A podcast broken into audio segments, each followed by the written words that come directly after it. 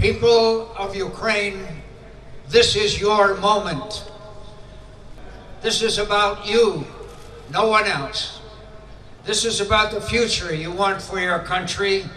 This is about the future you deserve. A future in Europe, a future of peace with all of your neighbors. The free world is with you. America is with you. I am with you. NDR Info Streitkräfte und Strategien Sicherheitspolitik kontrovers Willkommen zu einer weiteren Folge. Mein Name ist Andreas Flocken und mit dabei ist Julia Weigelt, die ebenfalls durch diesen Podcast führen wird. Hallo Julia. Moin, moin. Wir nehmen diesen Podcast auf am 18. November 2021. Lange war die Lage in der Ostukraine etwas aus dem Blickfeld der Öffentlichkeit verschwunden, zu Unrecht, denn der Konflikt schwelte weiter. Der O-Ton zu Beginn, das war der damalige US-Senator John McCain. Im Dezember 2013 hat er in Kiew auf einer Protestveranstaltung der Opposition gesprochen vor Tausenden von Menschen. Das internationale Krisenmanagement in der Ukraine, es hat bisher nichts gebracht. Von einem Friedensprozess kann weiterhin nicht geredet werden. Im Gegenteil, in den vergangenen Tagen hat es Berichte über massive Truppenverstärkungen an der russisch-ukrainischen Grenze gegeben. So mancher spekuliert sogar, Russland könne versuchen, in die Ostukraine mit regulären Truppen einzumarschieren, die Region zu besetzen. Es werden Parallelen gesehen zur Krim-Annexion 2014. Alles Grund genug, den Ukraine-Konflikt diesmal zum Schwerpunkt in diesem Podcast zu machen. Bei uns geht es aber auch noch um andere Themen, Julia, und zwar in den sicherheitspolitischen Notizen. Genau, die EU will endlich auch in der Außen- und Sicherheitspolitik ein Akteur mit Durchschlagskraft werden. Gearbeitet wird ja schon seit langem an einem entsprechenden Konzept und jetzt liegt ein Entwurf des EU-Außenbeauftragten hierzu vor.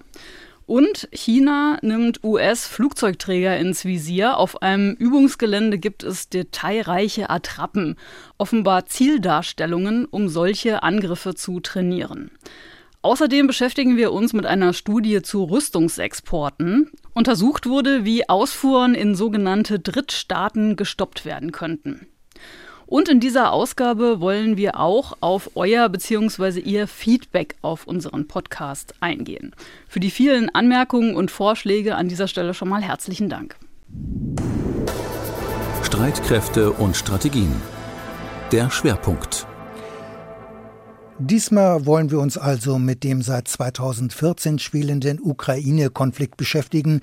Es droht dort eine Eskalation. Zuletzt hatte es Berichte gegeben, Moskau würde Truppen an der ukrainischen Grenze konzentrieren und im vergangenen Monat hatte eine bewaffnete Drohne der ukrainischen Regierungstruppen ein großkalibriges Geschütz in dem von den Separatisten kontrollierten Gebiet zerstört. Der Schritt kann als eine Verletzung des Minsker Abkommens gewertet werden werden.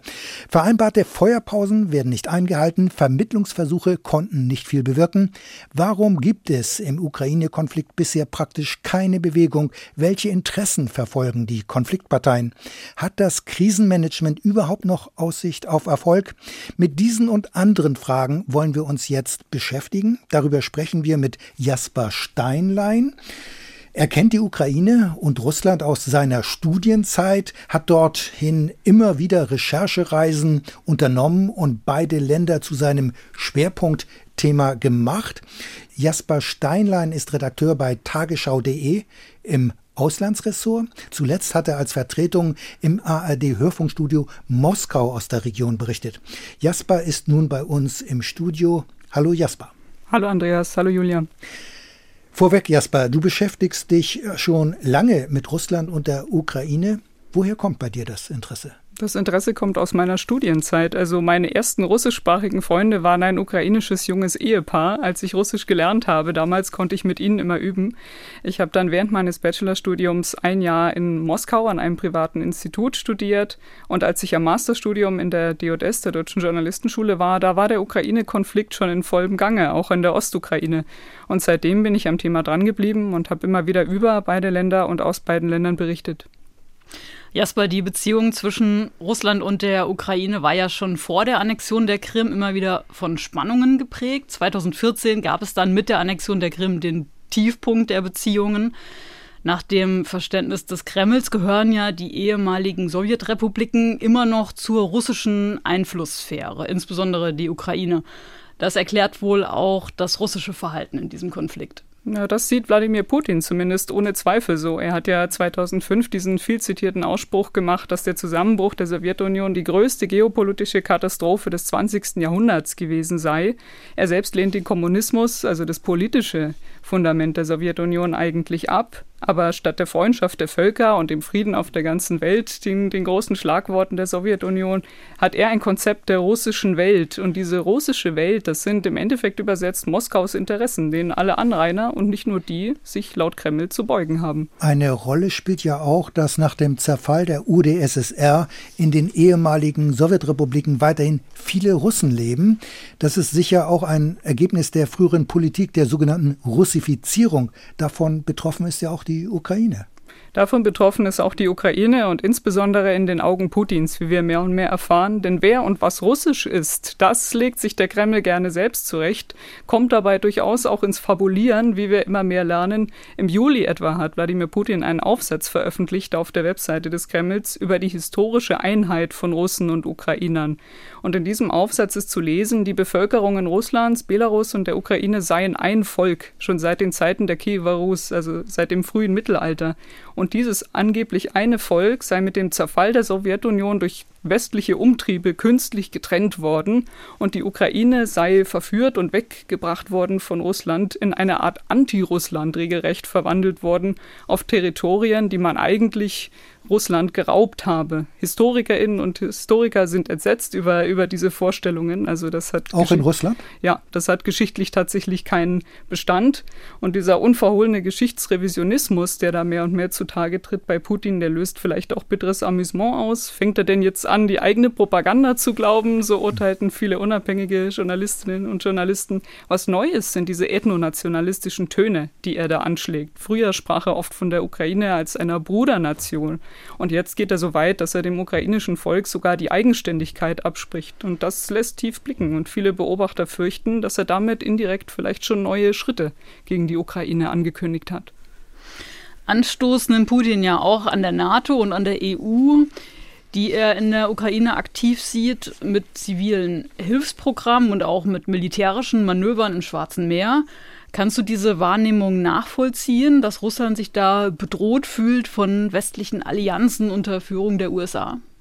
Also bedroht oder eingekreist von westlichen Allianzen, dieses Narrativ, das da sehr stark lanciert worden ist seit 2014. Um das zu entkräften, reicht ja, finde ich, ein Blick auf die Landkarte. Also Russland ist der größte Flächenstaat der Erde und seine Landgrenzen sind so 20.000 Kilometer lang. Und die gemeinsame Grenze mit NATO-Staaten, fünf sind es an der Zahl, die machen gerade 1200 Kilometer davon aus. Da sind natürlich im äußersten Westen die drei kleinen baltischen Staaten Estland, Lettland und Litauen.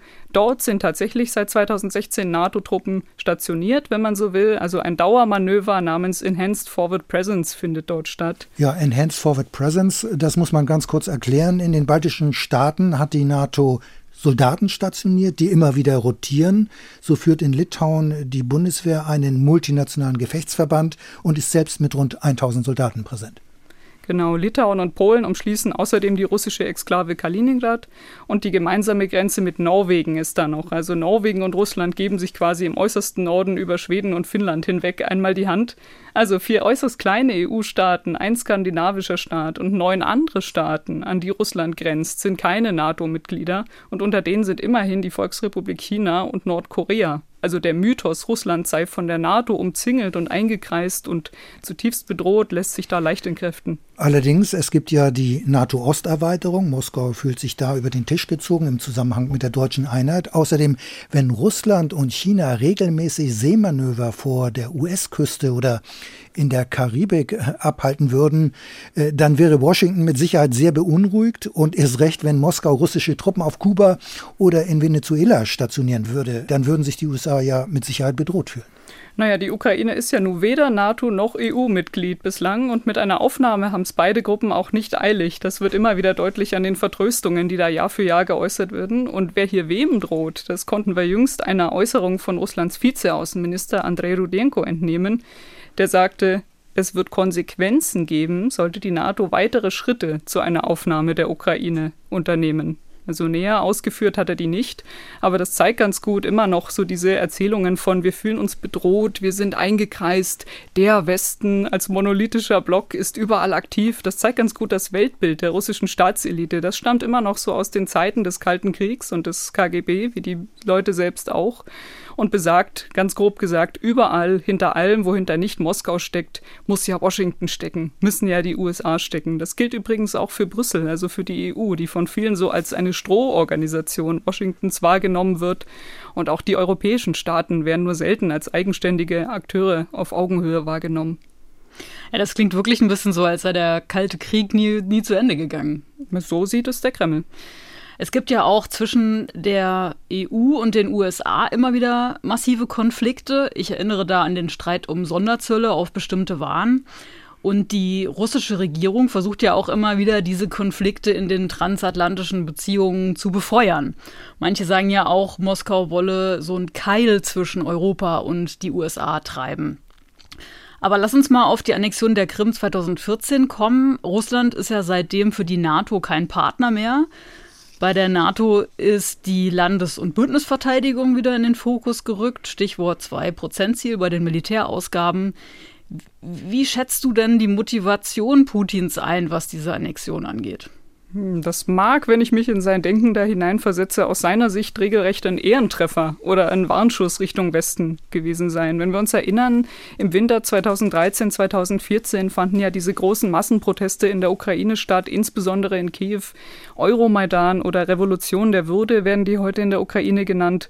Ursprünglich ging es ja mal um ein Assoziierungsabkommen mit der EU, das dann platzte. Dann später ging es um eine Staatsreform, eine Verfassungsreform und zum Schluss floh Präsident Viktor Janukowitsch Janukowitsch nach Russland und aus der Protestbewegung ging dann eine Übergangsregierung hervor, die die Führungsfiguren gebildet hatten.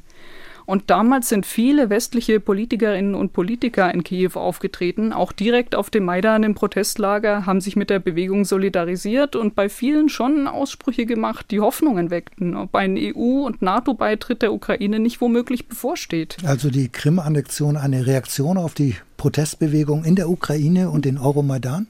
Also unvergessen, ich glaube, das hat so mancher noch im Ohr, ist da der republikanische Außenpolitiker John McCain zum Beispiel, der auf dem Maidan auf der zentralen Bühne auftrat und den Demonstranten was ganz Eindringliches zurief. We are here to support your just cause. The sovereign right of Ukraine to determine its own destiny freely and independently. And the destiny you seek lies in Europe. Die Ukraine darf über ihr eigenes Schicksal entscheiden, so man das denn kann. Und dieses Schicksal liegt in Europa, sagt er da. Und das hat dem Kreml natürlich missfallen. Das mag ein Gefühl der Demütigung gewesen sein oder sogar der Befürchtungen um die eigene Zukunft, wie das viele Analytiker dann später dargestellt haben. Also stellen wir uns mal vor, in Moskau brechen Proteste aus, die der Sicherheitsapparat nicht mehr zerschlagen kann, wie es in Kiew damals auch der Fall war. Werden dann etwa Deutschland, wird dann die EU und die NATO-Staaten genauso handeln? Stellen die sich zu der Protestbewegung und sprechen ihre Solidarität aus? Das ist ja für Putin, für den Kreml ein unerträglicher Gedanke. Und der Moskau-Loyalist Janukowitsch war damals einfach nicht mehr im Amt zu halten. Hinzu kommt noch die strategische Bedeutung der Ukraine, die jetzt über ihn nicht mehr regiert werden konnte. Wichtig war aber weiterhin diese Einflusssphäre, von der wir schon sprachen, zu halten, durch die geografische Lage am Schwarzen Meer und die große symbolische Bedeutung, die auch die Halbinsel Krim für Russland hat. Weil ja auf der Krim auch die russische Schwarzmeerflotte stationiert ist. So ist es. Seit Jahrhunderten hat die Schwarzmeerflotte da eine ganz große historische Bedeutung, auch die immer wieder betont wird. In den letzten Jahren, dann vor dem Euromaidan, ist sie immer wieder als Verhandlungsmasse eigentlich eingesetzt worden in Gasgeschäften und oft sogar zu Russlands Gunsten. Aber das alles wollte man dem Westen bei dessen vermeintlicher Vereinnahmung der Ukraine nicht überlassen und ein Zeichen setzen, dass man schlagkräftig ist auf allen Ebenen, in allen Hinsichten und auch bereit ist, äh, die Sprache der Stärke zu sprechen.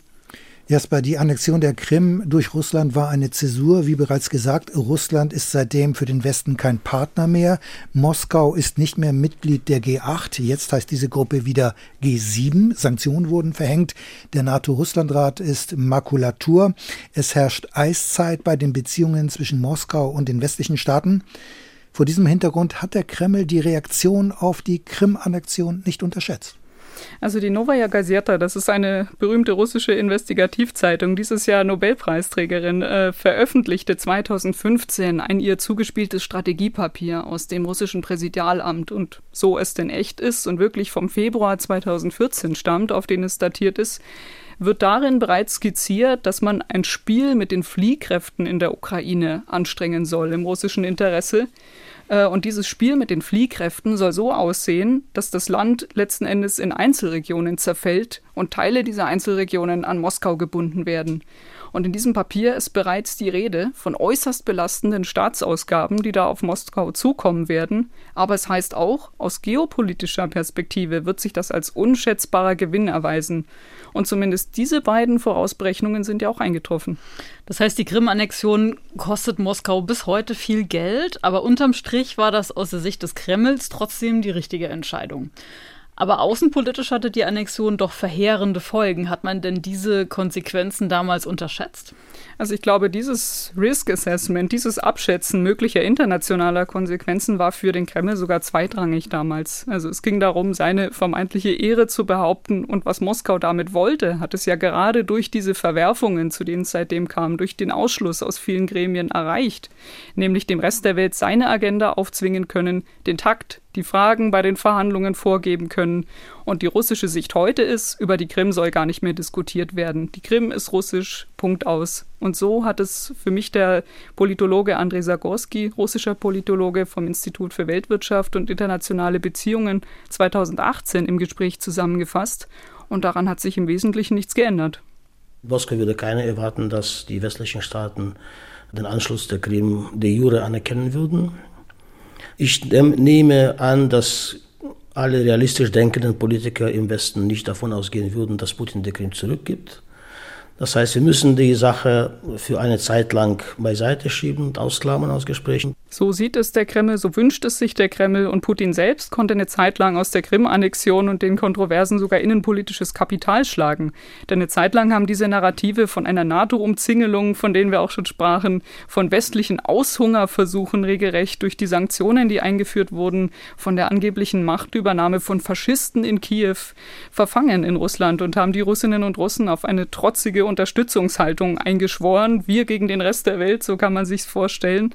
Und außenpolitisch haben dann andere Manöver wie das Eintreten in den Syrienkrieg beispielsweise von der Rezession abgelenkt, die Folge der Sanktionen war. Du sagst, äh, Putin konnte innenpolitisch Kapital aus der Krim-Annexion schlagen.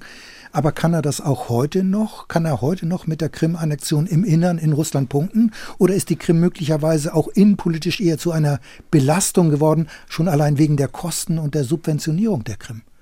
Also inzwischen hat sich Ernüchterung breit gemacht, so mein Eindruck. Also aus, aus den Worten Krim nasch, die Krim ist unser, ist eher ein trauriger, bitterer Witz geworden. Denn die Krim zu unterhalten ist richtig teuer für Russland. Also allein bis 2019 hat die Krim 700 Milliarden Rubel für den Staatshaushalt gekostet. Das hat ein russischer Ökonom so ausgerechnet. Man muss sich jetzt ein bisschen vorstellen, bei dem schwachen Rubelkurs, heute umgerechnet sind das 8,5 Milliarden Euro.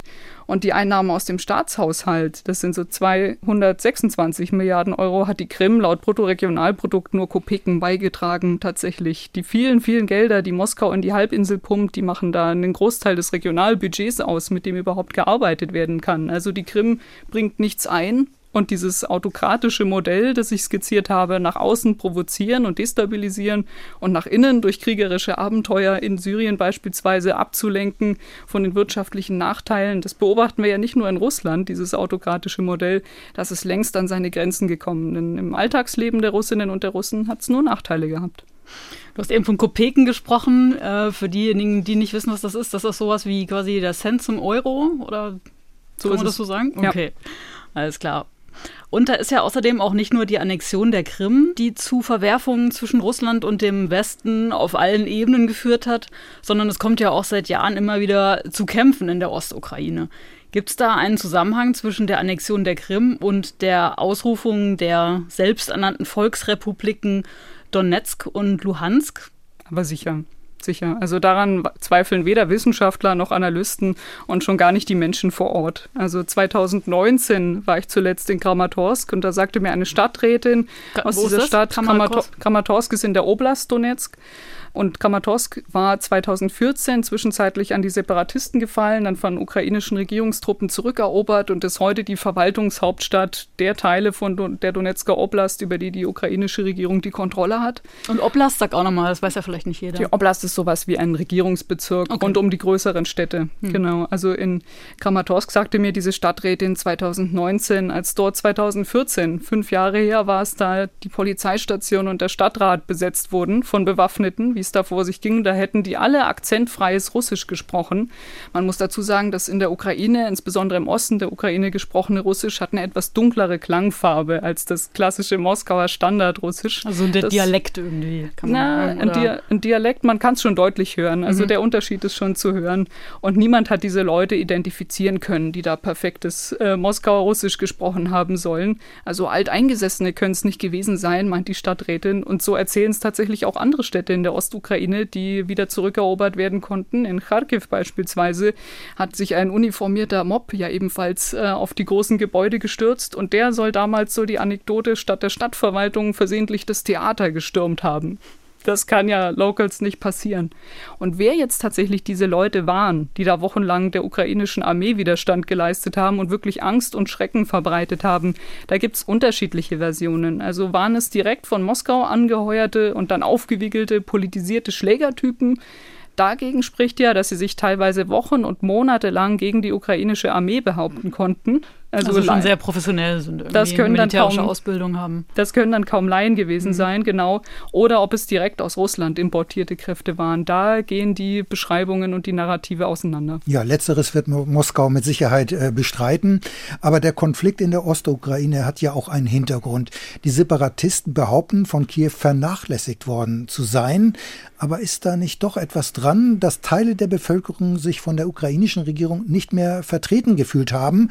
Muss sich Kiew nicht selbstkritisch fragen lassen, hier Fehler gemacht zu haben? Hat die Regierung dadurch nicht möglicherweise erst die Voraussetzungen geschaffen, dass prorussische Kräfte hier ansetzen konnten? Also ich wäre sehr vorsichtig damit, der Ukraine zu sagen, sie sei selbst schuld daran, dass Teile ihres Landes heute besetzt sind. Naja, und dass selbst sie, schuld sage ich ja nicht, und dass sie eine Mitverantwortung vielleicht hat. Und dass sie in einen Dauerkonflikt hineingezwungen worden ist. Das, ist eine, das wäre eine klare Täter-Opfer-Umkehr, wie sie tatsächlich aus russischen Propagandakanälen massiv lanciert worden ist seit 2000 2014. Und nur weil jemand im Nachhinein behauptet, von denen da oben, man kennt das, hat man sich nicht vertreten gefühlt, bricht ja nicht gleich Krieg in einem Land aus. Zumal in dem die Regierung dann auch noch in der Defensive ist, wie es in der Ukraine ja der Fall ist. Richtig ist aber natürlich, nach den monatelangen Protesten in der Ukraine ist in Kiew ein Machtvakuum entstanden. Und Janukowitsch, der äh, Präsident bis dato, konnte sich selbst mit Hilfe seines Sicherheitsapparats, der mit aller Brutalität gegen die Protestbewegung vorging, nicht mehr im Amt halten. Und man kann, wie das auch geschehen ist, der Übergangsregierung vielleicht vorwerfen, dass sie bei der Machtübernahme nicht alle juristischen Formalia eingehalten hat. Ja, weil Janukowitsch ja ein gewählter und damit legitimer Präsident war. Das ist realpolitisches Handeln. Da geht es nicht immer perfekt wie im Lehrbuch zu. Also Janukowitsch hat in den Augen der Ukrainer, in den Augen der meisten westlichen Staaten seine Legitimität verloren, wie ein Lukaschenko heute in Belarus durch sein brutales Vorgehen und dadurch, dass er von der Bevölkerung nicht mehr als Präsident legitimiert war und den Rückhalt verloren hatte. Und man muss sagen, sie haben ja bald darauf die gebildete Übergangsregierung, die möglicherweise nicht nach dem perfekten Lehrbuch an die Macht gekommen ist, hat bald darauf freie Wahlen abgehalten, aus denen der erste danach gewählte Präsident der Ukraine, Petro Poroschenko, im ersten Wahlgang schon als Sieger hervorging und die Teilnahme in den besetzten Stimmkreisen um Luhansk, um Donetsk, die haben ganz allein die Separatisten verhindert. Niemand anderes. Russland unterstützt die Separatisten in der Ukraine mit Waffenlieferungen, humanitären Konvois und durch die Anerkennung dieser selbsternannten Volksrepubliken Donetsk und Luhansk sind außerdem auch reguläre russische Truppen in der Ostukraine im Einsatz. Moskau bestreitet das ja. Was weißt du darüber? Ja, man muss sagen zunächst, dass der Kreml was bestreitet, von dem sich detailliert rekonstruieren und nachrecherchieren lässt. Das und wie das stattgefunden hat, ist ja nicht ganz ungewöhnlich. Aber die Frage ist eher, was sind reguläre russische Truppen? Also die spätere Führungsebene der selbsternannten Volksrepubliken dort hat lange und enge Verbindungen nach Moskau. Das waren dann durchaus bekannte Gesichter mit, mit langen Karrieren. In der Ostukraine gefallene Kämpfer sind insbesondere in den ersten Konfliktjahren dann nach Russland gebracht und dort bestattet worden. Welchen Grund kann man sich dafür denken? Und im Staatsfernsehen, im Russischen, liefen zur Anfangszeit immer wieder Propagandafilme darüber, dass russische Soldaten, nachdem schon die Aktivität aufgefallen war, beziehungsweise russische Veteranen angeblich in ihrer Freizeit und aus freiem Willen und Patriotismus in der Ostukraine gekämpft hätten, um sich dort mit Separatisten zu solidarisieren. Das bröckelt, das glaubten auch in Russland nicht viele. Und hin und wieder bröckelt tatsächlich auch das Leugnen auf staatlicher Ebene an der russischen Beteiligung. Zum Beispiel hat Außenminister Sergei Lavrov 2017 in einem Nebensatz eine Äußerung gemacht. Я читал критику и слышу критику до сих пор о том, что мы э, зря ввязались э, в конфликт на Донбассе, зря ввязались в сирийский конфликт. Er sagte, ich habe viel Kritik gelesen und gehört daran, dass wir uns in den Konflikt im Donbass und in den Syrien-Konflikt involviert haben. Er sagt es so im Nebensatz und den Donbass und den Syrien-Konflikt, also dass Russland in Syrien die Regierungstruppen unterstützt, ist ja unstrittig äh, und dort auch militärisch aktiv ist, ist ja unstrittig. Er stellt die rhetorisch auf die gleiche Ebene und viele Beobachter haben das als ein öffentliches Teileingeständnis gewertet. Wir wissen außerdem, dass in vielen Teilen der Welt Russland ja staatlich geförderte Söldnertruppen einsetzt, beispielsweise die Wagner-Gruppe, von der immer wieder zu hören ist, die in mehreren Staaten Afrikas aktiv ist. Also so ein Outsourcing von heiklen Militäroperationen, die den Bürgern jetzt nicht direkt als Russlands Angelegenheit, als urrussische Angelegenheit vermittelt werden können, ist nicht ungewöhnlich. Und spätestens jetzt, das ist so ein bisschen die traurige Pointe des Ganzen, gibt es in der Ostukraine russische Kämpfer, wenn wir nämlich nach der russischen Passpolitik gehen. Denn Russland hat sein Einbürgerungsverfahren für die Menschen in der Ostukraine, insbesondere in den besetzten Gebieten, extrem vereinfacht. Dort ist es jetzt sehr einfach, einen russischen Pass zu beantragen und unkompliziert ausgestellt zu bekommen. Das tun viele Menschen, weil sie sich eine bessere Zukunft dadurch erhoffen. Und jetzt gibt es Hunderttausende frisch gebackene Russinnen und Russen, die auch bei russischen Wahlen online mit abstimmen dürfen. Es sind ja schließlich russische Staatsbürger im Exil. Lass uns doch mal zum internationalen Krisenmanagement kommen. Es gibt ja Absprachen, die den Konflikt friedlich regeln sollten. Da ist oft von den Vereinbarungen von Minsk die Rede. Also das ist genannt nach der Hauptstadt von Belarus. Was ist denn damals vereinbart worden? Also es gibt zwei Schritte. Minsk I, das Protokoll von Minsk, ist im September 2014 entstanden und war das Ergebnis von Verhandlungen der sogenannten trilateralen Kontaktgruppe. Zu der gehören Russland, die Ukraine und Vertreter der OSZE. Und Minsk I sieht mehrere Punkte vor, unter anderem eine unverzügliche Feuerpause, die durch die OSZE überwacht werden soll.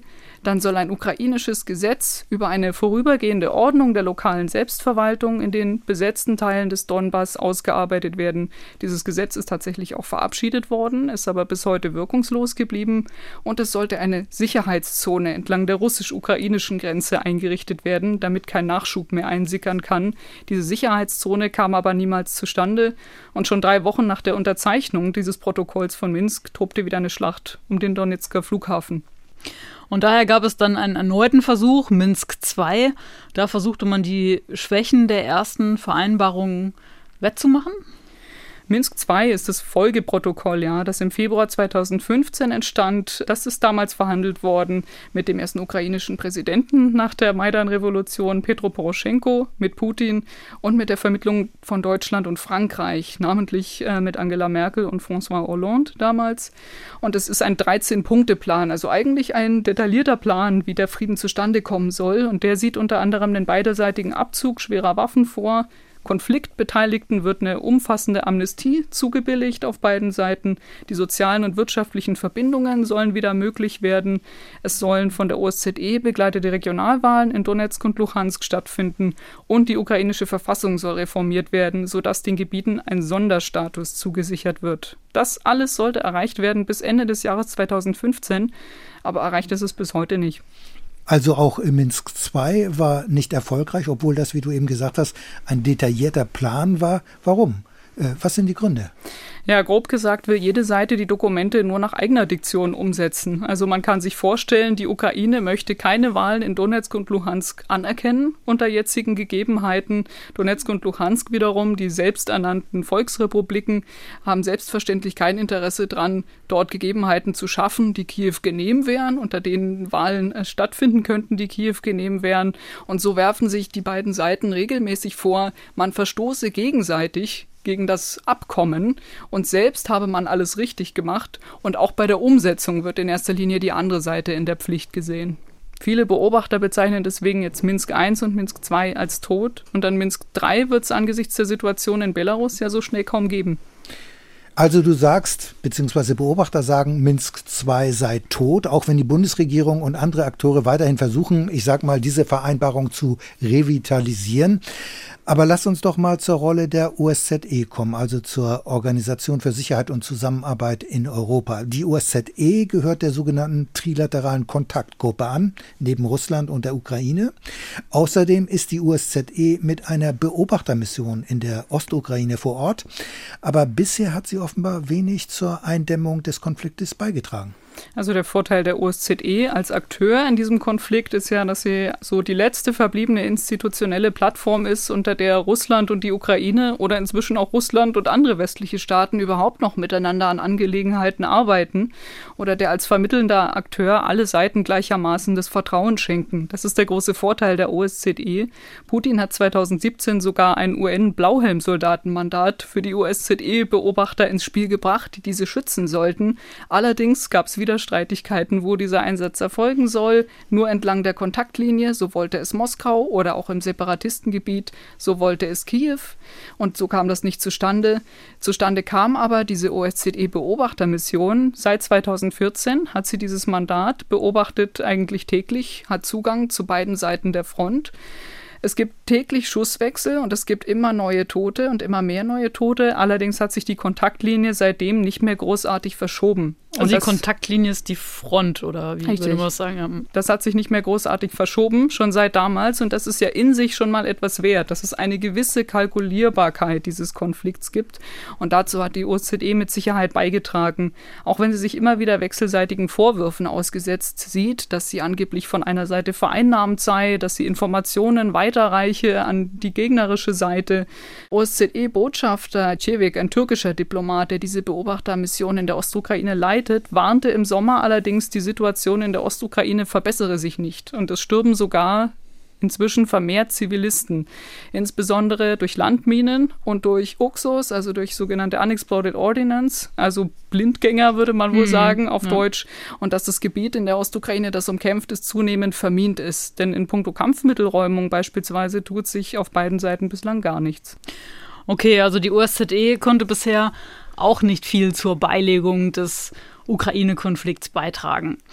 Dann ist ja auch immer wieder die Rede vom Normandie-Format. Und nur noch mal zum Verständnis, das geht zurück auf ein Treffen am Rande der Gedenkfeiern zum 70. Jahrestag der Alliiertenlandung in der nordfranzösischen Normandie im Juni 2014. Wer macht da alles mit beim Normandie-Format und was konnten diese Treffen bisher bewirken? Dieses Normandie-Format besteht aus Vertretern von Deutschland, Frankreich, der Ukraine und Russland und die haben immerhin Minsk II, also diesen detaillierten Friedensplan, der nicht umgesetzt werden konnte, ausgehandelt. Das war damals, 2015, durchaus ein diplomatischer Erfolg, zu dessen Umsetzung und Verwirklichung es dann ja nicht kam.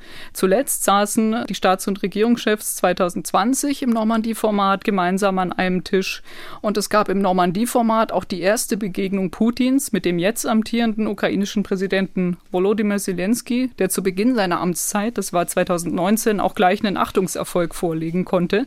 Also dieser frühe Kontakt mag auch da geholfen haben. 2019 gelang eine Truppenentflechtung in insgesamt drei Orten und es gab Gefangenenaustausche und eben dieses Treffen im Frühjahr dieses Jahres riefen sich dann Zelensky und Putin über die Presse zu, dass es doch gut wäre, zu bilateralen Gesprächen zusammenzukommen. Aber da wurde man sich schon beim Treffpunkt nicht einig und so sind wir da noch nicht weiter. Du hast den ukrainischen Präsidenten Zelensky genannt. Er war ja eine Art Hoffnungsträger für die Ukraine, auch mit Blick auf den Konflikt in der Ostukraine. Zelensky wollte hier vieles anders und besser machen als sein Vorgänger Poroschenko, aber letztlich konnte auch er nicht viel bewegen, oder? Hören wir mal rein, was Zelensky 2019 bei seiner Amtseinführung in der Rada im ukrainischen Parlament versprochen hat. І наше найперше завдання припинення вогню на Донбасі. Задля того, щоб наші герої більше не гинули. Я готовий на все. І я точно не боюсь приймати складні рішення.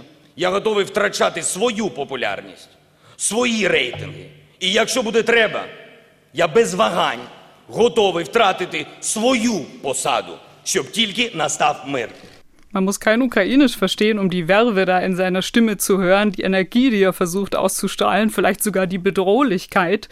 Und er sagte damals hier bei seiner Amtseinführung, unsere allererste Aufgabe ist es, den Krieg im Donbass zu beenden. Und ich bin bereit, alles dafür aufzuwenden, meine Popularität zu verlieren, mein Amt aufzugeben, koste es, was es wolle, alles dafür zu tun, dass es Frieden gibt. Also für den bis dato politischen Leiden ganz schön intensive Worte. Man darf nicht vergessen, dass er vorher ja Schauspieler war. Und jetzt ist die Hälfte der ersten Amtszeit bereits verstrichen. Er wollte auch nur eine Amtszeit ursprünglich ausführen und wir haben noch immer keinen Frieden. Und nach seinen Anfangserfolgen, die wir schon besprachen, diesem Gefangenenaustausch, dieser Entflechtung, auch einer längeren Waffenruhe, konnte er daran leider nicht anknüpfen. Und Zugeständnisse an die andere Seite, Zugeständnisse an die Separatisten sind dem ukrainischen Volk nicht zu vermitteln, zumal Russland ja überhaupt keine macht und Russland sich in dem Konflikt ja offiziell immer gar nicht aktiv sieht. Und das äh, hat ihn sehr ins Stocken gebracht. Trotz eifriger Frontbesuche kommt er da nicht vor und nicht zurück und hat mittlerweile innenpolitisch auch nebenbei bemerkt genug weitere Probleme angehäuft. Also der Kampf gegen die Korruption und gegen die oligarchischen Strukturen, die die Ukraine durchsetzen, ist da nur ein Punkt. Und Zelensky selbst scheint auch zunehmend die Geduld zu verlieren. Er fordert Ergebnisse. Damit meint er aber weniger sich selbst als meist die internationalen Partner der Ukraine, beispielsweise bei Waffenlieferungen. Also er fordert Ergebnisse. Rein militärisch betrachtet hat sich die Lage aber nur noch mikroskopisch verändert. Und der UN zufolge sind inzwischen 14.000 Menschen in diesem Krieg gestorben und sterben hm. wöchentlich noch. Also militärisch lösen kann Kiew den Konflikt also nicht, schon gar nicht alleine. Die Ukraine war ja mal der Staat mit dem äh, drittgrößten Nukleararsenal der Welt. Ne? Das hat man ja fast schon wieder vergessen. Der nach der Unabhängigkeit von 1991 einen blockfreien Status wählt. Und heute steht das Land ohne Sicherheitsgarantien da. Denn vom Budapester Memorandum kann seit 2014 ja keine Rede mehr sein. Damals hatte ja die Ukraine auf ihre Atomwaffen verzichtet. Das Land will ja deswegen schon seit langem Mitglied in der NATO werden, aber die Chancen stehen schlecht. Die NATO hält zwar im Grundsatz an ihrer Zusage fest, die sie auf dem NATO-Gipfel in Bukarest 2008 gemacht hat, dass es einen Ukraine-Beitritt geben kann, geben wird, hat es aber damit offensichtlich nicht eilig. Dazu muss man auch sagen, in der Abschlusserklärung von 2008 steht wörtlich mit Blick auf die Ukraine und auch Georgien, wir kamen heute überein, dass diese Länder NATO-Mitglieder werden. Also das ist eine Zusage, die bereits 13 Jahre alt ist. Ja, wie du sagst, 13 Jahre ist es her. Es gibt jährliche Vertröstungen. Jüngst sagte US-Präsident Joe Biden beim NATO-Gipfel in Brüssel, das war im Juni dieses Jahres, eine Aufnahme ins formale Beitrittsverfahren der NATO, also den sogenannten NATO Action Plan, kann es weiterhin geben, trotz des bestehenden Territorialkonflikts. Sei das für die Ukraine möglich, hänge aber davon ab, ob das Land die nicht einfachen Kriterien für die Aufnahme erfüllt. Und da nannte Biden ganz wörtlich den Kampf gegen die Korruption, der ja unter Zelensky alles andere als zügig vorankommt. Und hellhörig machte mich noch die Hervorhebung, überhaupt hänge ja eine Aufnahme der Ukraine nicht nur von den USA ab, sondern auch davon, ob die anderen Staaten des Nordatlantikpakts dafür stimmen. And it will not just depend on me whether or not we conclude that that uh, Ukraine can become part of NATO. Will depend on the alliance and how they vote. But I know for one thing, they have to convince and it's not easy. Eine ganze Reihe von NATO-Staaten kokettiert ja immer wieder mit ihrer Nähe zu Russland in anderen Bereichen, in der Politik und in der Wirtschaft. Und so eine Aufnahme der Ukraine könnte vielleicht so manchem Staat aus Angst vor persönlichen Nachteilen gar nicht so genehm sein. Also ich denke, so viele NATO-Staaten kokettieren gar nicht mehr mit der Nähe zu Russland. Selbst Paris ist inzwischen ziemlich auf Distanz äh, zu Moskau gegangen. Außerdem ist doch klar, dass alle NATO-Mitglieder bei der Aufnahme zustimmen müssen. In der NATO gilt ja auch das Konsensprinzip. Also das würde mich nicht unbedingt hellhörig machen. Interessant aber ist die von dir erwähnte Äußerung von Präsident Biden, dass eine Aufnahme trotz des Konfliktes in der Ostukraine möglich sei. Denn diese Aussage von beiden steht eigentlich im Widerspruch zu Artikel 10 des NATO-Vertrages, denn danach muss ein neues Mitglied zur Sicherheit des Bündnisses beitragen. Damals beim NATO-Gipfel von Bukarest 2008 haben ja das insbesondere Paris und Berlin bekräftigt, ein Land wie die Ukraine, das sich in einem Territorialkonflikt mit einem Nachbarland befindet, trägt aber nicht zur Sicherheit des Bündnisses bei. Denn Kiew beharrt ja auch auf Rückgabe der Krim. Und bei einer NATO-Mitgliedschaft könnte dann das Bündnis in eine Auseinandersetzung mit Russland verwickelt werden. Und das will man ja gerade nicht bei der NATO. Man könnte daher, so würde ich das zumindest sehen, die These aufstellen, Russland zündelt ganz bewusst in der Ostukraine, hält den Konflikt immer am Kochen, denn so kann Moskau sein strategisches Ziel erreichen, nämlich einen NATO-Beitritt der Ukraine zu verhindern. Die Ukraine pocht aber weiterhin auf die Zusage Zusage von 2008, wir haben es ja eben gehört, obwohl das inzwischen unrealistisch ist, jedenfalls so lange unrealistisch, wie die Ukraine auf die Rückgabe der Krim beharrt und in der Ostukraine weiterhin gekämpft wird. So wird das Land nach meiner Einschätzung nie Mitglied der NATO werden, zumindest in absehbarer Zeit nicht. Die Ukraine wünscht es sich, die Ukraine bereitet sich darauf vor. Seit 2018 hat in der Ukraine dieses Ziel des NATO-Beitritts sogar Verfassungsrang. Mehrere Kiewer Politologen haben mir allerdings gesagt, dass das Ziel, das momentan die Ukraine mit ihrer Verteidigungspolitik verfolgt, mehr eine NATO-Integrierbarkeit als eine tatsächliche faktische NATO-Integration sei. Also es geht momentan mehr darum, so sagten sie, die Befehlskette und die Ausstattung ihrer Streitkräfte zu modernisieren, am stärksten Militär Militärbündnis der Welt auszurichten, um dadurch besser zu werden. Und naive Hoffnungen auf Hilfe in der Ostukraine womöglich durch NATO-Truppen oder eine Rückeroberung der Krim habe man nicht. Also wir müssen uns selbst helfen, so war der Tenor der ukrainischen Politologen. Eine Zusammenarbeit mit der NATO gibt es ja bereits. Seit 2020 ist die Ukraine ein Enhanced Opportunities Partner der NATO. Das heißt, sie hat vermehrt Zugang zu bestimmten Informationen, die sonst nur die NATO äh, innerhalb des Bündnisses miteinander teilt. Sie ist an Einsätzen gegen Cyberangriffe und gegen den weltweiten Terrorismus beteiligt und sie kann an Übungen teilnehmen, die diese Interoperabilität, also diese Integrierbarkeit der verschiedenen Truppen verbessern sollen. Man nimmt aber die Entscheidung, darauf pocht die NATO, über eine Aufnahme mit diesem Enhanced Opportunities Partnership keineswegs vorweg. Und einen Zeitplan für die Aufnahme gibt es weiterhin nicht. Es sieht also nach einem Dauerkonflikt in der Ostukraine aus, also einem sogenannten Frozen-Konflikt. Die USA und andere NATO-Länder liefern aber Rüstungsgüter an Kiew. Und auch in Deutschland wird ja darüber diskutiert, seit der Äußerung von Grünen-Chef Robert Habeck. Er ist ja für Rüstungslieferungen. Wird denn die NATO auf diese Weise stärker in den Konflikt hineingezogen? Außerdem sind ja Rüstungslieferungen auch ein weiterer Schritt zur Eskalation des Konflikts. Also das befürchten die Gegner solcher Lieferungen auf jeden Fall. Und gerade von seinen älteren Parteikollegen hat Habeck ja alles andere als Beifall erhalten, weil sie seine Äußerungen nicht mit den pazifistischen Prinzipien vereinbaren können, wie viele Grüne sie früher vertreten haben. Aber beispielsweise die verteidigungspolitische Sprecherin der FDP, Marie-Agnes Stark-Zimmermann, ist ähnlicher Meinung. Sie sagt, militärisch ist der Konflikt für die Ukraine ohnehin nicht zu lösen. Ja, da, aber das ist ja wohl eine richtige Feststellung. Da hat es keinen Sinn, ihn mit Waffenlieferungen anzuheizen. Es gibt inzwischen aber auch Positionierungen für solche Lieferungen, auch aus Deutschland. Und die kommen jetzt keineswegs nur aus der radikalen Ecke. Denn die Argumentation lautet, die Ukraine werde dadurch militärisch gestärkt, habe nicht mehr diese enormen Verluste, die sie an der Front in der Ostukraine täglich, wöchentlich macht. Und die EU und Deutschland könnten durch solche Lieferungen an Russland ein Signal senden. Wir sind auf Augenhöhe, wir können operieren und können dadurch neue Verhandlungen mit Russland für den Kreml attraktiver machen, so die Argumentation. Nicht zuletzt, weil, wir sprachen ja schon davon, die Kosten dieses Konflikts für Russland dann zunehmend in einem geringeren geopolitischen Nutzen stünden. Und Deutschland hätte dann in dieser Argumentation, die es mittlerweile gibt, eine Art Vermittlerrolle. Und diese Vermittlerrolle sieht vor, dass Russland eine Möglichkeit zum ehrenhaften Rückzug aus dem Donbass eingeräumt werden müsste. Ehrenhafter Abzug, sagst du, aber Moskau und Kiew stellen sich das vermutlich sehr unterschiedlich vor, was ein ehrenhafter Abzug ist. Mit Sicherheit. Also da stellen sich Kiew und Moskau vermutlich völlig gegensätzliche Dinge vor. Russland macht nicht gerne Zugeständnisse. Der ukrainischen Bevölkerung sind Zugeständnisse an Russland nach diesen Jahren erst recht nicht mehr zu vermitteln. Und da sind wir wieder leider am Anfang und sehen wieder, wie verfahren die Lage ist und wie aussichtslos. Vielen Dank, Jasper Steinlein, für die Recherche und deine Erläuterungen und Einschätzungen. Vielen Dank, Julia. Vielen Dank, Andreas. Sicherheitspolitische Notizen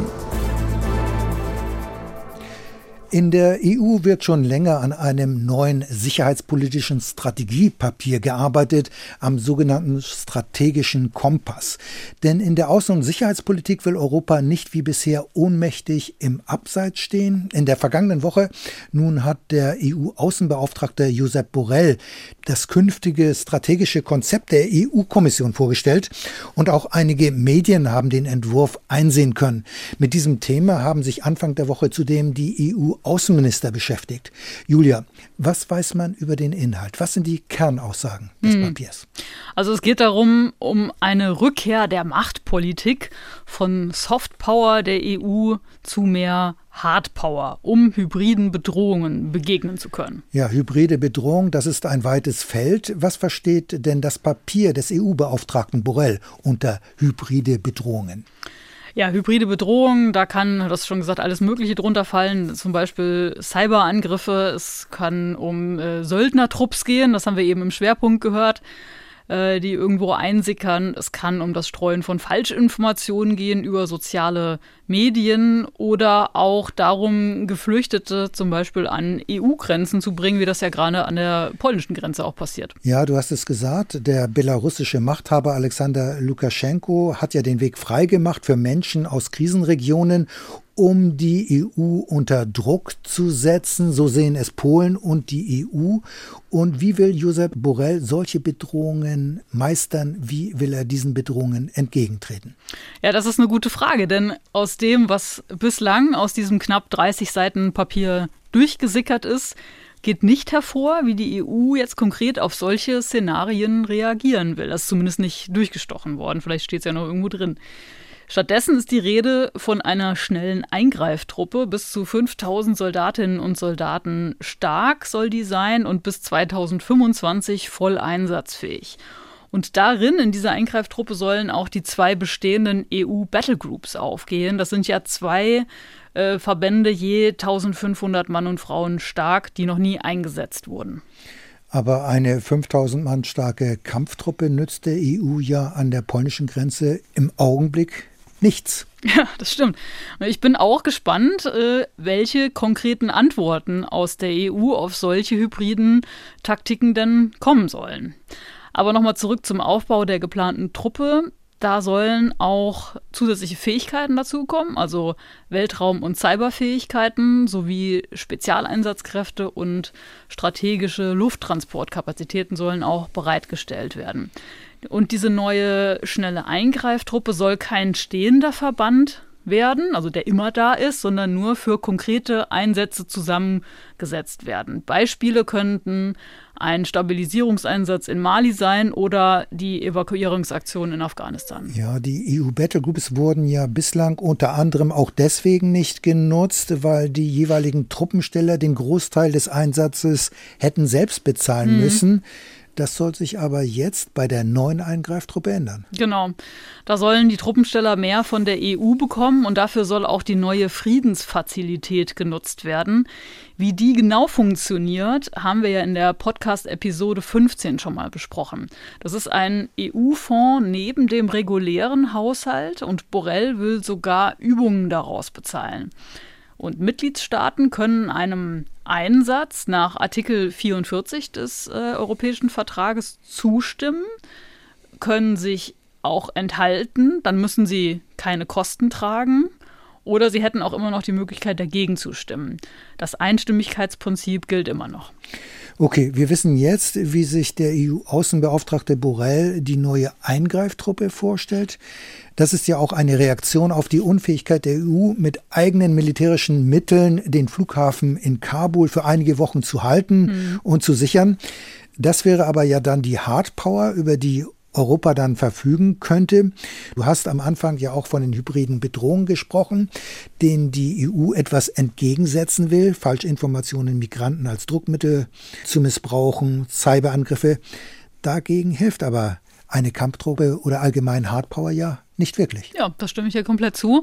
Und da sehe ich auch eine Schwachstelle des Papiers.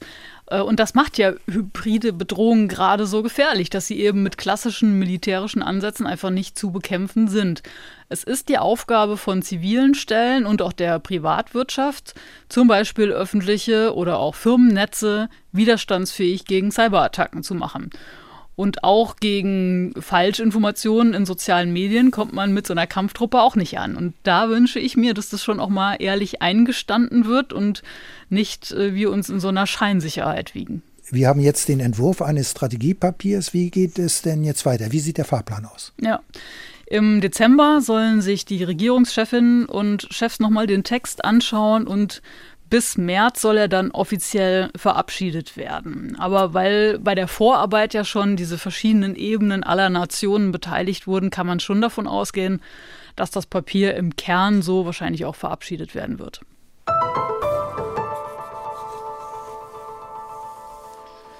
China ist für die USA eine Herausforderung, nicht nur wirtschaftlich, sondern auch militärisch. Bereits jetzt hat Peking die weltweit größte Marine, jedenfalls gemessen an der Zahl der Schiffe.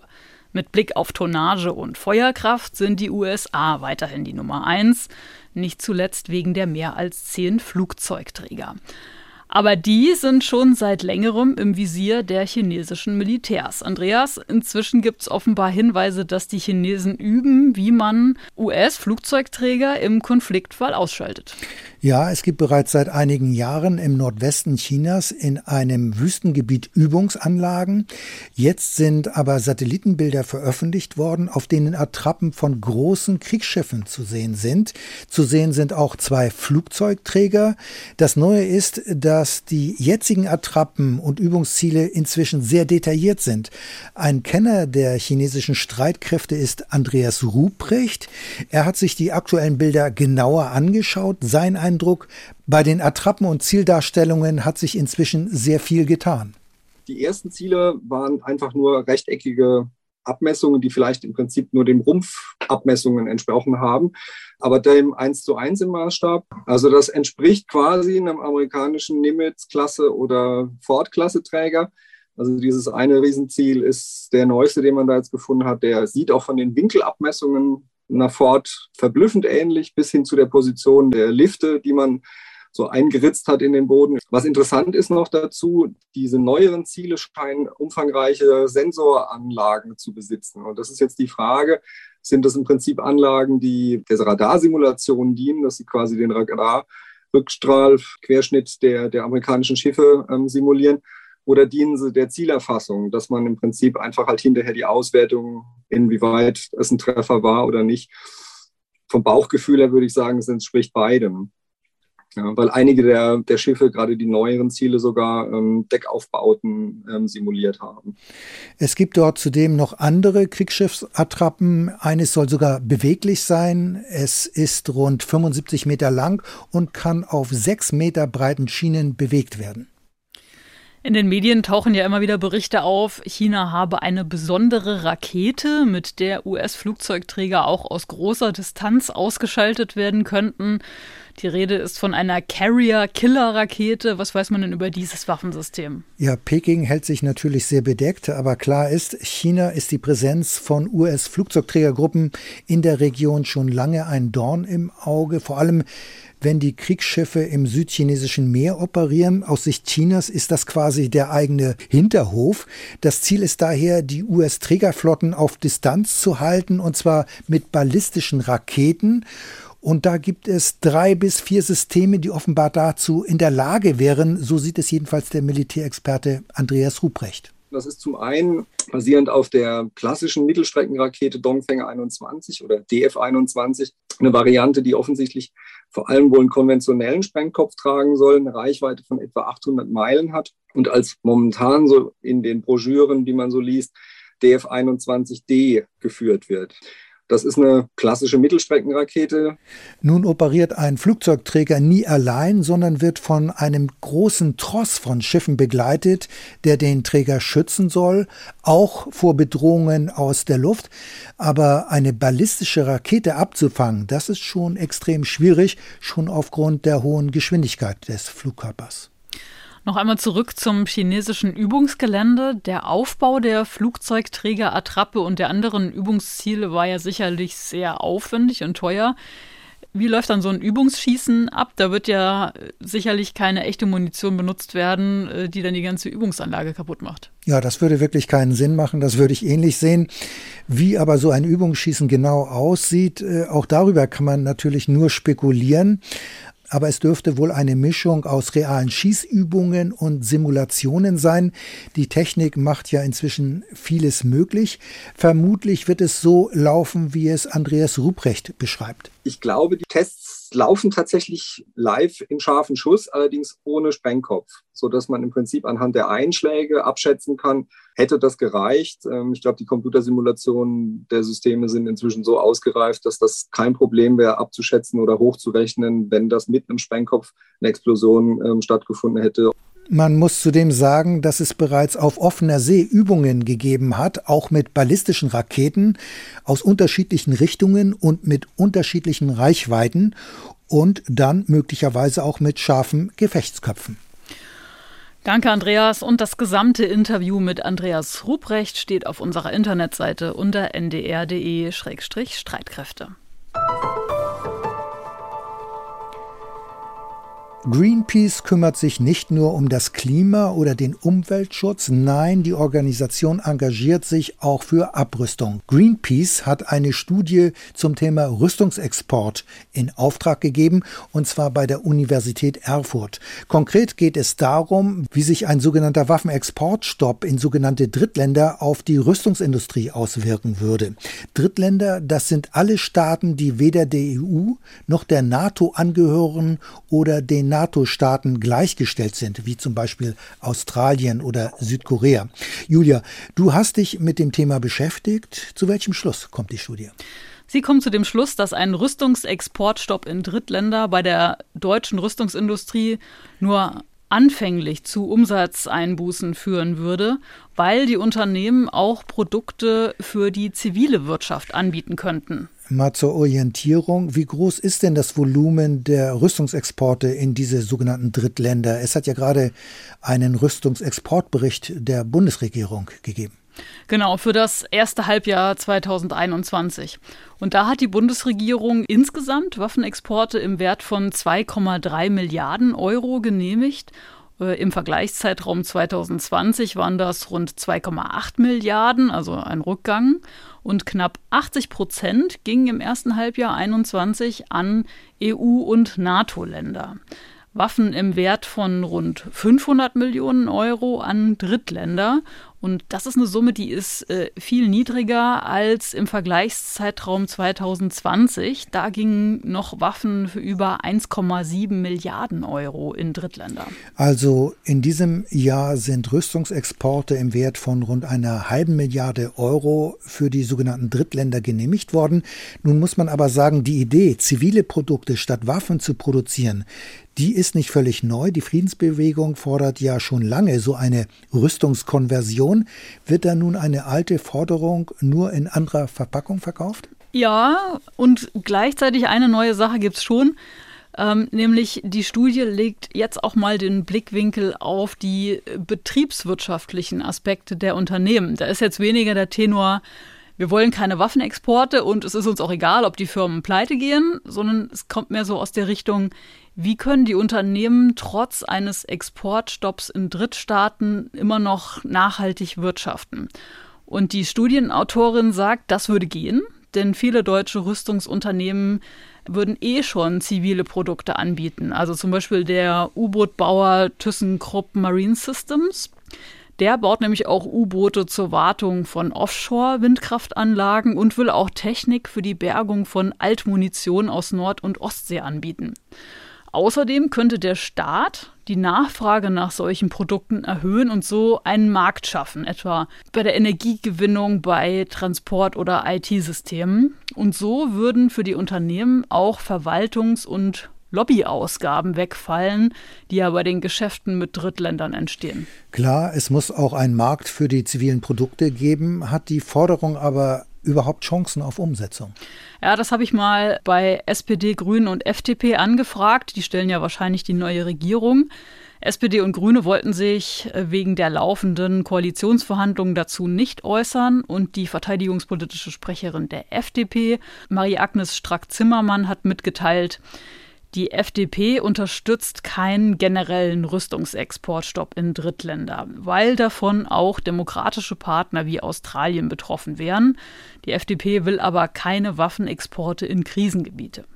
Und die Rüstungsindustrie wird das wohl ähnlich sehen. Die Greenpeace-Studie und Idee, in sogenannte Drittländer künftig zivile Produkte statt Rüstungsgüter zu exportieren, dieser Ansatz wird ja wohl dort kaum Zustimmung oder Begeisterung ausgelöst haben.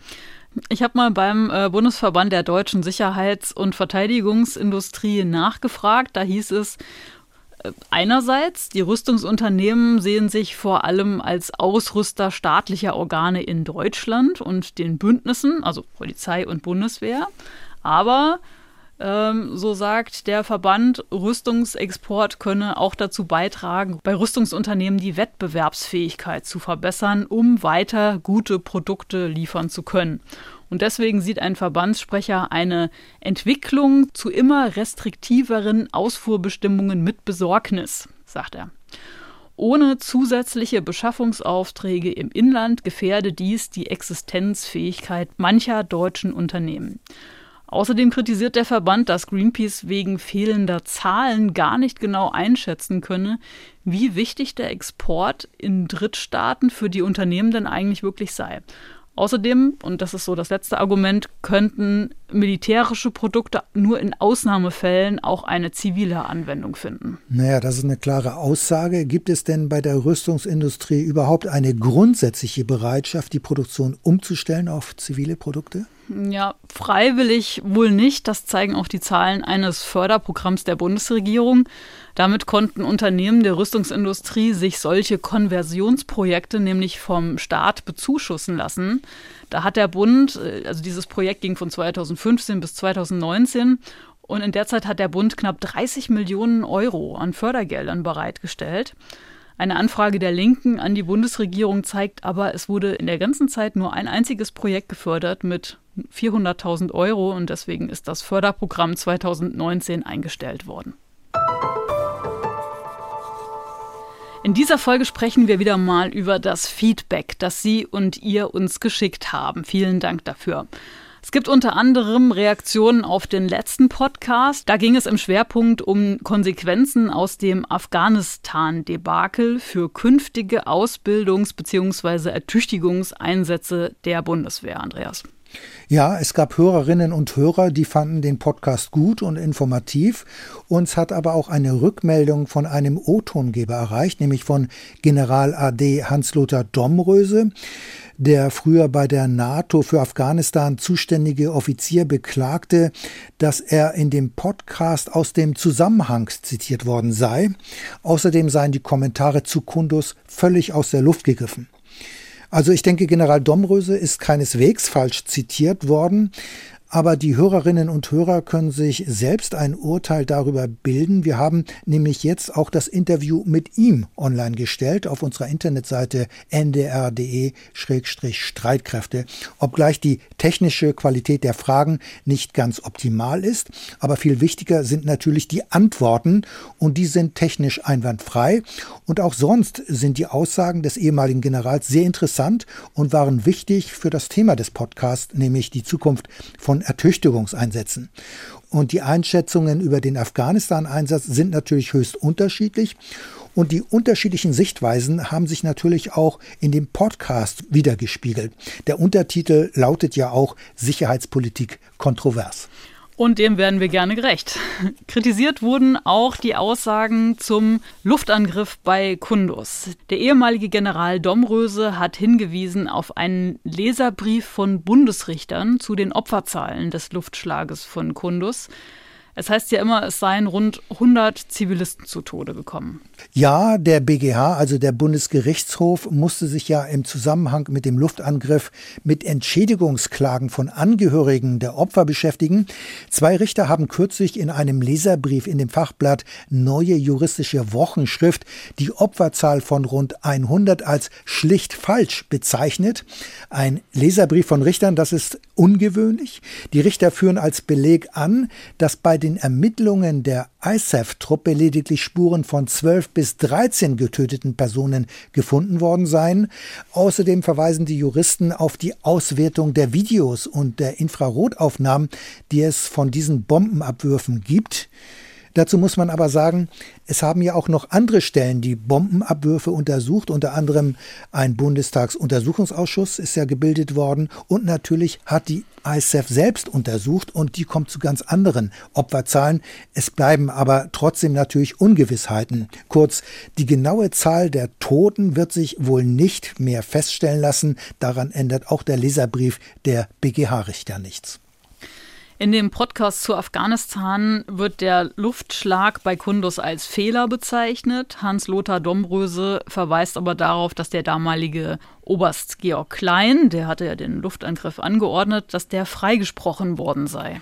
Dazu muss man sagen, der Luftangriff bei Kundus ist eigentlich ein eigenes Thema und ein Thema für sich. Wir hatten ja auch schon darauf hingewiesen, dass wir uns in Streitkräfte und Strategien damals ausführlich damit beschäftigt haben, insbesondere mit den gültigen ISAF-Einsatzregeln.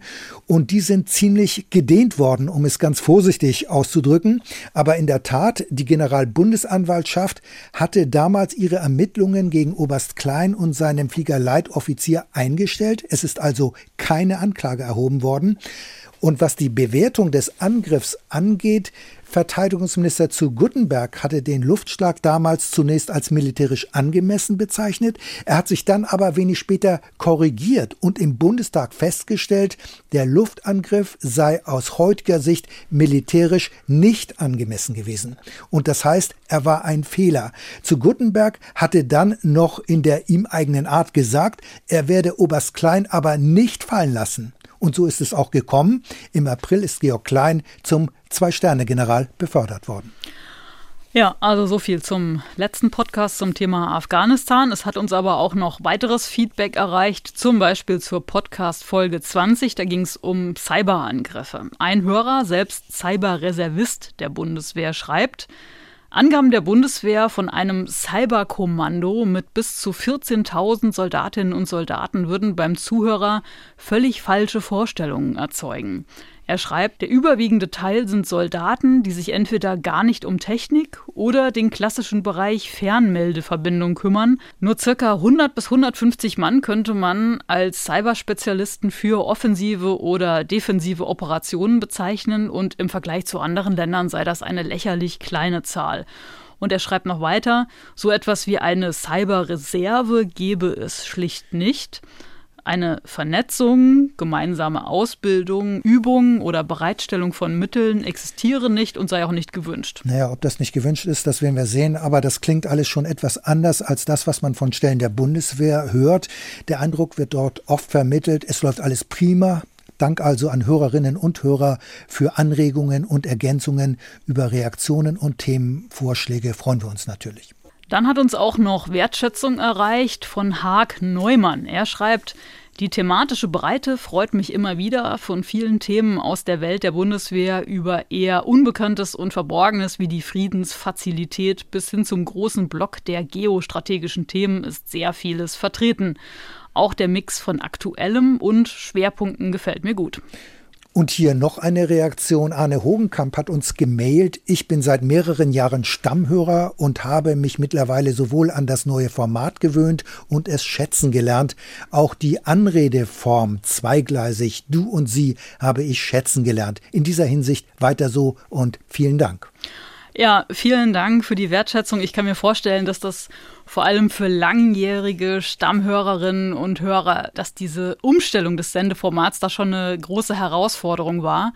Und ich bin total dankbar für alle, die uns wirklich eine Chance gegeben haben und sich auch auf das Neue eingelassen haben. Und gleichzeitig bin ich total dankbar auch für konstruktives Feedback.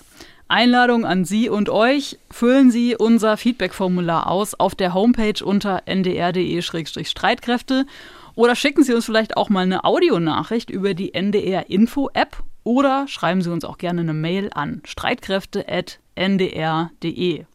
Andreas, was ist für den nächsten Podcast geplant? Ja, die nächste Folge wird am 3. Dezember online sein, wie gewohnt an einem Freitag. Und im Schwerpunkt wollen wir den Abschied von der Transall zum Anlass nehmen, uns mit dem Lufttransport zu beschäftigen. Außerdem gehe ich davon aus, dass bis dahin der Koalitionsvertrag vorliegt dann würden wir mal schauen.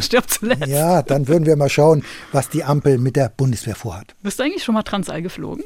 Ja. Ich bin auch schon mitgeflogen. Ich vermisse sie auch jetzt schon ein bisschen, muss ich sagen. Das war's für heute bei Streitkräfte und Strategien. Danke fürs Zuhören. Für heute sagen Tschüss, Julia Weigelt. Und Andreas Flocken. NDR Info. Streitkräfte und Strategien. Der NDR Info Podcast zur Sicherheitspolitik.